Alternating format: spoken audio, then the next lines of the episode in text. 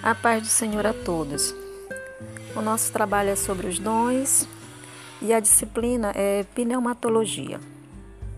Bem, eu, Leila Maria de Castro Rosa e a colega Maria Ivonete Costa dos Santos, nós estaremos discorrendo sobre o dom de interpretação de línguas, que tem como referência 1 Coríntios 12, 10, que diz assim: Há outro operações de milagres a outro profecia, a outro discernimento de espíritos, a um variedade de línguas e a outro capacidade para interpretá-las.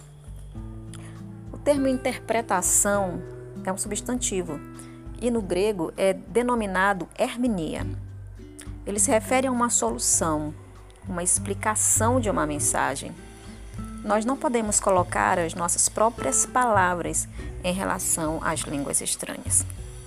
E diante do que a gente compreende pela palavra no grego, o dom de interpretação, denominado herminia, podemos conceituar que é um dom de manifestação de mensagem verbal, algo sobrenatural dado pelo Espírito Santo.